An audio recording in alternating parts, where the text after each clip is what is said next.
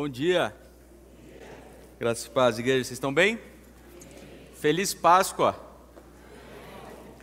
Eu vou pedir rapidinho para você olhar para a pessoa do seu lado. Graças a Deus a gente pode voltar nesse tempo.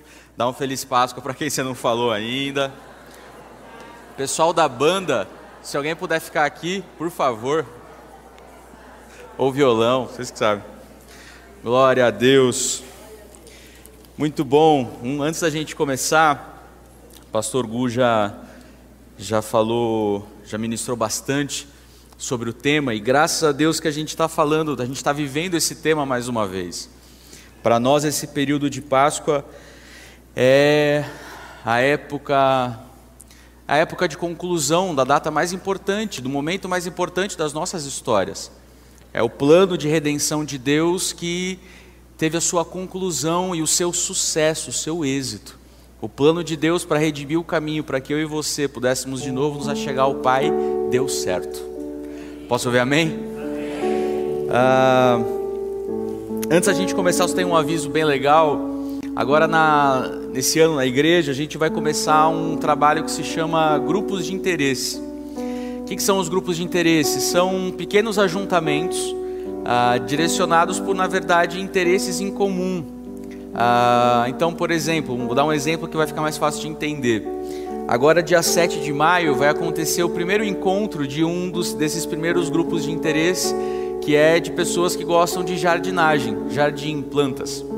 Então, aqui na igreja, por exemplo, vai acontecer a, a uma feira de, de troca de mudas.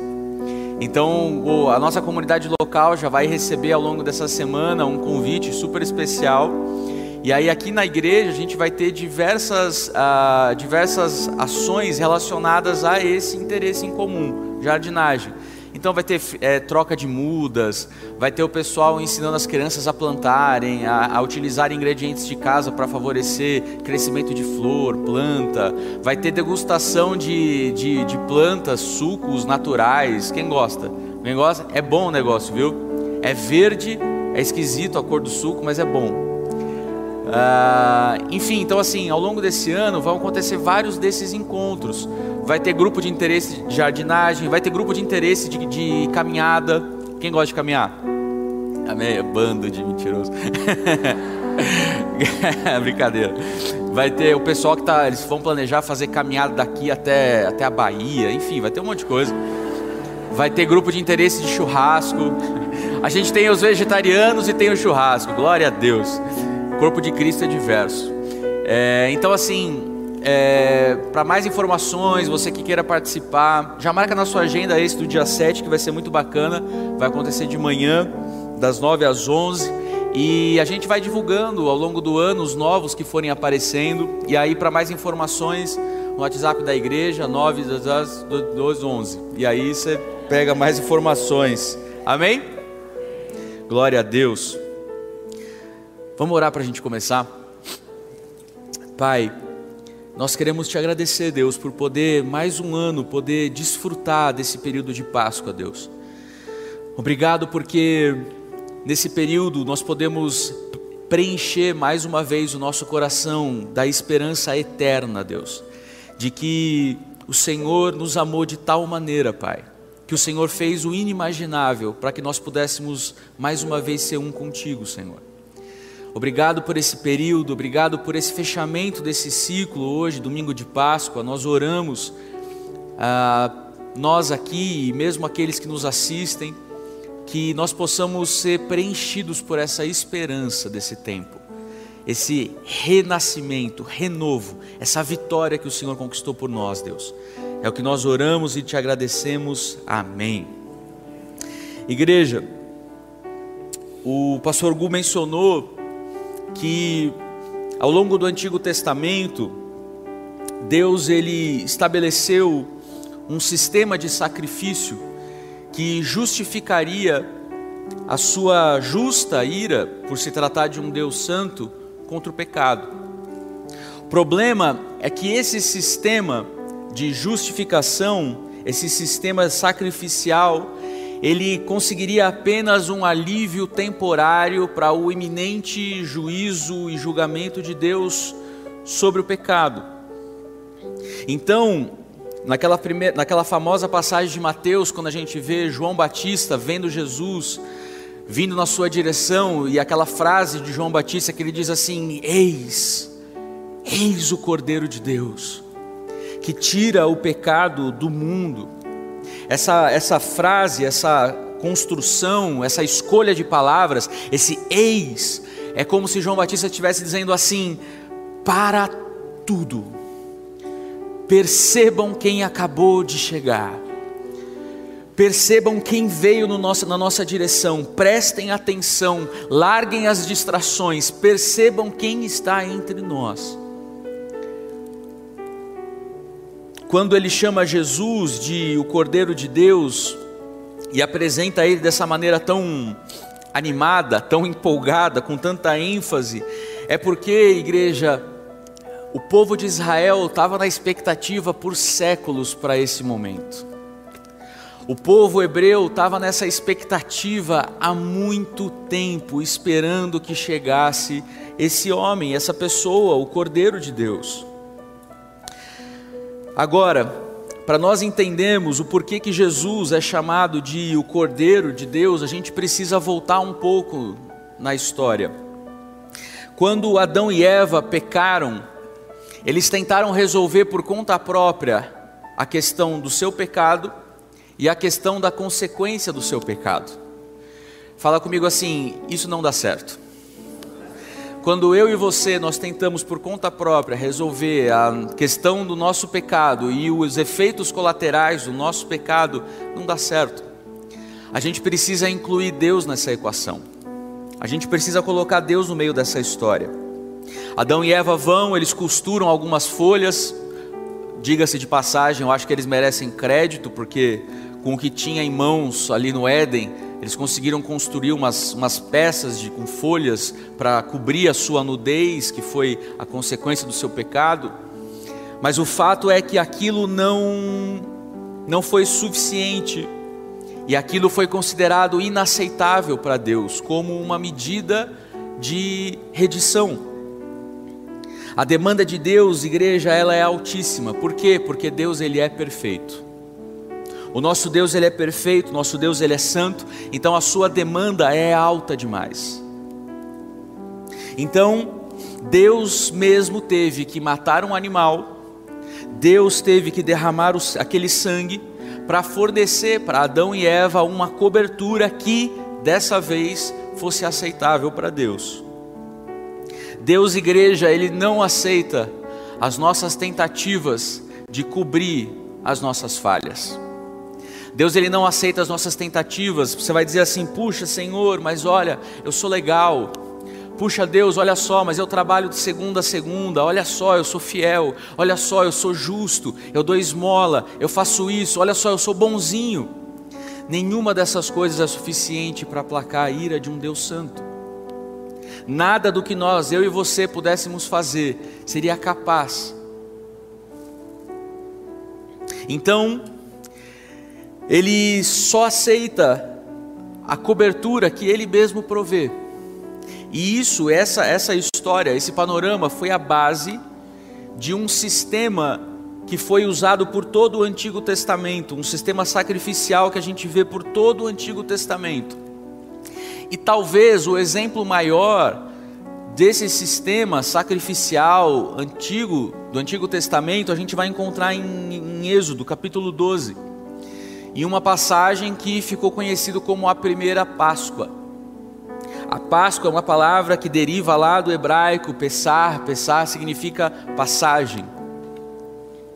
Então, quando o povo de Israel estava deixando o Egito, a última praga foi Deus dizendo assim: Eu vou enviar um anjo da morte. E esse anjo da morte vai tocar e vai tirar a vida de todo primogênito, do, de cada lar, egípcio escravagista. E para você, Israel, para você não sofrer o que eu estou preparando para o Egito, vocês têm que fazer conforme eu mando. Eu preparei aqui, pedi para o pessoal preparar. Faz uma salva de palmas para o pessoal da manutenção aí, por favor.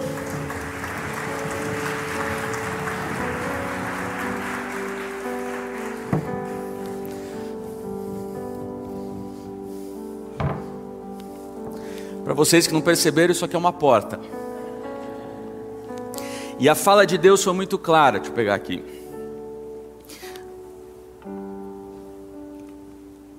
Para que vocês não sofram aquilo que o povo egípcio vai sofrer, vocês devem matar um cordeiro, vocês devem colher o sangue e vocês devem passar nos umbrais das portas. Podiam ter feito uma porta mais personalizada aqui, né? Pelo amor de Deus.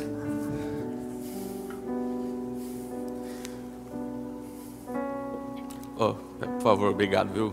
Salva de palmas para o pastor Gustavo aqui, que está me ajudando também.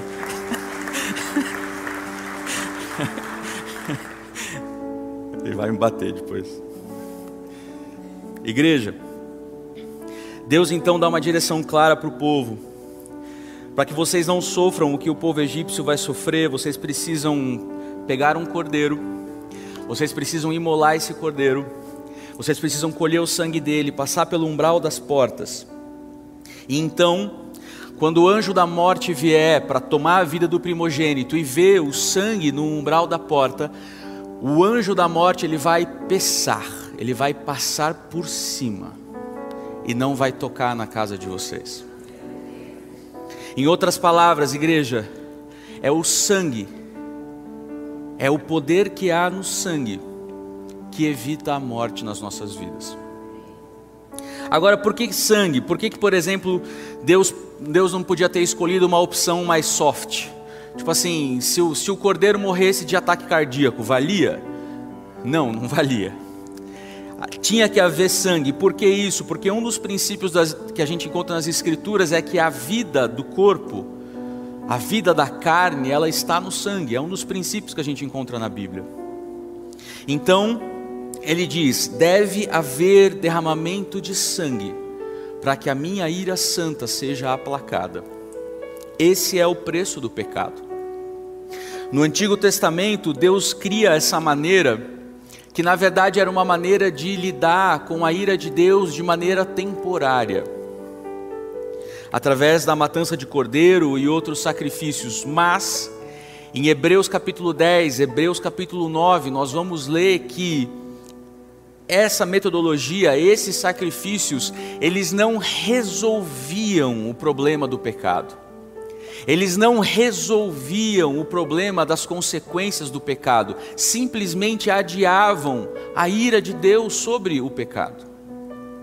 Então, todos os anos, o sumo sacerdote, no dia da expiação, ele entrava, vocês lembram dessa história, né? Ele entrava lá no Santo dos Santos com uma cordinha, com um sino amarrado no seu calcanhar ele entrava no Santo dos Santos a fim de, uma vez por ano, fazer uma cerimônia de expiação dos pecados.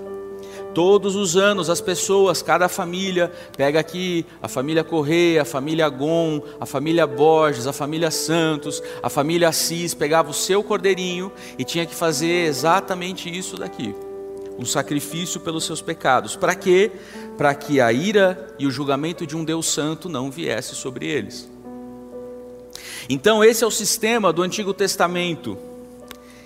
E aí você consegue perceber o porquê todos ansiavam pela solução definitiva, todos esperavam com grande expectativa por aquele que seria a solução permanente para o problema do pecado. Um sacrifício que fosse verdadeiramente aceitável por Deus. E aí, esse sacrifício tinha esse propósito para uma expiação substitutiva. Fala comigo, substituição. Eu vou dar algumas palavras para a gente é, levar no nosso dia de domingo de Páscoa. A primeira delas é essa: substituição. Deus, igreja, Ele é santo e Ele não pode mudar a sua essência. Ele precisa lidar com o problema do pecado. Todos nós pecamos, todos nós pecamos todos os dias nós pecamos. Mesmo depois de entregar nossas vidas a esse Deus, nós continuamos pecando. O padrão de Deus, ele é muito alto, e porque todos nós pecamos, todos nós estamos sujeitos a esse julgamento de Deus. Então, o povo ansiava por essa solução definitiva. E aí, lá em Isaías 53, versículos de 1 a 12, você pode ler depois. A gente tem uma descrição dessa pessoa que viria a ser essa oferta perfeita. A Bíblia diz que seria como um cordeiro enviado ao matadouro. Alguém que o propósito da sua existência seria justamente para servir de oferta expiatória. Então Jesus entra em cena, João Batista diz: Nós achamos, eis o Cordeiro de Deus. E veja só, não é só um cordeiro qualquer, não é o cordeiro que o PH arranjou, é o cordeiro de Deus. Ou seja, é a resposta de Deus para o pecado da humanidade, para o pecado, para, para, para, para o problema do pecado. Então, essa não é qualquer resposta, é a resposta de Deus para o problema. Então, nós temos, enfim, a resposta definitiva. Nós temos a resposta final. Jesus, em 1 Coríntios 5,7, ele é chamado de o Cordeiro Pascal. E o complemento é o Cordeiro de Deus que tira o pecado do mundo. Veja, essa última parte, talvez a gente fala tanto e a gente, às vezes a gente para de escutar direito. Mas está dizendo que ele é o Cordeiro que tira o pecado de quem? Não é só, não, tira só o pecado das pessoas legais como você. Não tira só o pecado das pessoas legais como os palmeirenses. Não tira só o pecado desse tipo de gente, tira o pecado do mundo. O sacrifício de Deus, o sacrifício de Jesus Cristo, do Deus Filho, é tão perfeito. O sangue dele é tão poderoso que é capaz de anular a sentença de morte de todos os pecados, de todas as pessoas que um dia já viveram, de todas as pessoas que hoje vivem e de todas as pessoas que um dia irão existir na face da terra. Esse é o poder que há no sangue de Jesus, o Cordeiro Pascal. A Bíblia declara que Jesus ele provou a morte por todos nós, toda a humanidade. Em 2 Coríntios 5:19 diz que ele reconciliou consigo mesmo toda a terra, que ele satisfez a alta demanda de Deus, porque ele atende ao padrão perfeito de Deus. O Cordeiro de Deus tinha que ser perfeito. Jesus, ele foi perfeito. Check. Ele se qualificava. O Cordeiro de Deus tinha que ser humano. Jesus, o Verbo, se fez carne e habitou entre nós. Jesus teve fome, frio. Jesus suou. Jesus era humano. Check. Deus, o Filho, Hebreus 2,7 diz que para se qualificar, ele tinha que ser como seus irmãos.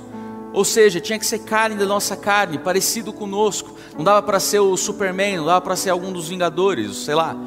Tinha que ser um de nós. Jesus era um de nós. Ele tinha pele, sangue, ossos. Ele era humano.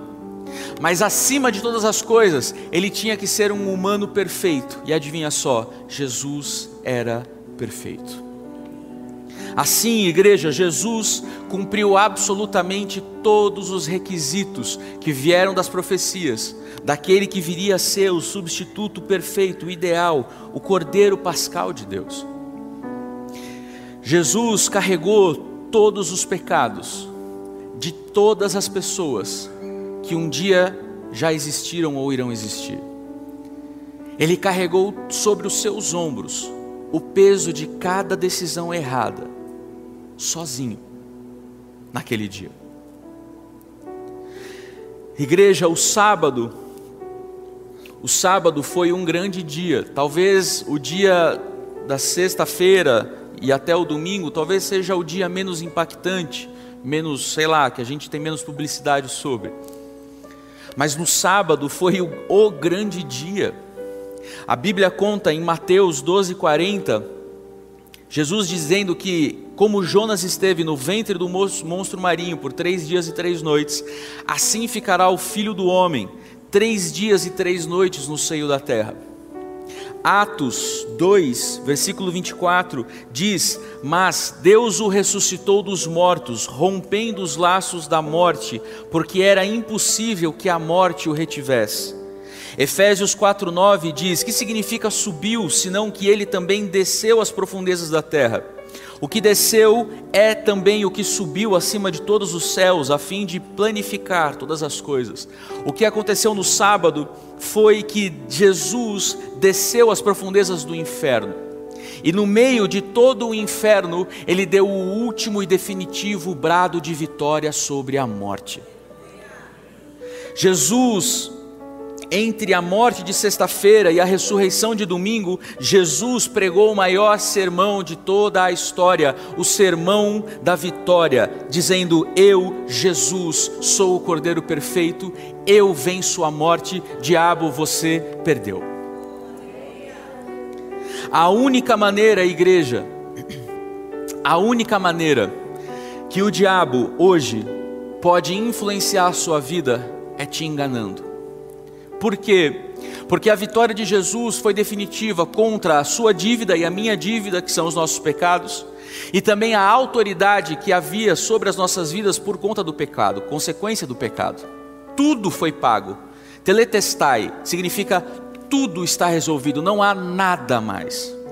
Só que muitas pessoas ainda assim se, vão se perder, porque não tomam posse daquilo que foi conquistado por elas. Igreja, a única arma do diabo, que é chamado de grande enganador, é fazer com que eu e você a gente se esqueça de uma coisa. Adivinha qual é? Do poder que há no sangue de Jesus. A única arma que ele tem sobre mim e sobre você, a única estratégia, é fazer a gente se esquecer de quão poderoso esse sangue é, daquilo que esse sangue conquistou por cada um de nós, de que não há mais culpa, nem condenação, nem grilhões, nem morte, porque tudo foi pago pelo sacrifício perfeito e definitivo de Deus. Igreja, se você esquecer desse sangue, você se esquece da única coisa que é capaz de quebrar o poder de todo o inferno sobre você. Se os nossos filhos se esquecerem do poder que há nesse sangue, eles se esquecem da única coisa que é capaz de vencer a morte, a dor, a tristeza, a angústia, a separação. O diabo sabe disso e é exatamente isso que ele usa com cada um de nós. Ele tenta dia após dia ir nos afastando um passinho por vez. Nunca é de uma, uma mega distância de uma vez só, porque isso chamaria muito atenção. Mas é um ano que de repente, nesse dia de Páscoa, a gente, quando estiver almoçando daqui a pouco, e todo mundo vai comer batata aqui pra caramba daqui a pouco, quando você estiver naquela mesa farta, você passar batido de repente, você não parar antes de atacar a mesa como um animal selvagem, você junto com a sua família dá as mãos, e você fazer uma oração se recordando qual é o centro dessa história, de que é delicioso a gente estar em família, de que é delicioso a gente comer chocolate. Todo mundo aqui é super a favor de chocolate, massa, super legal.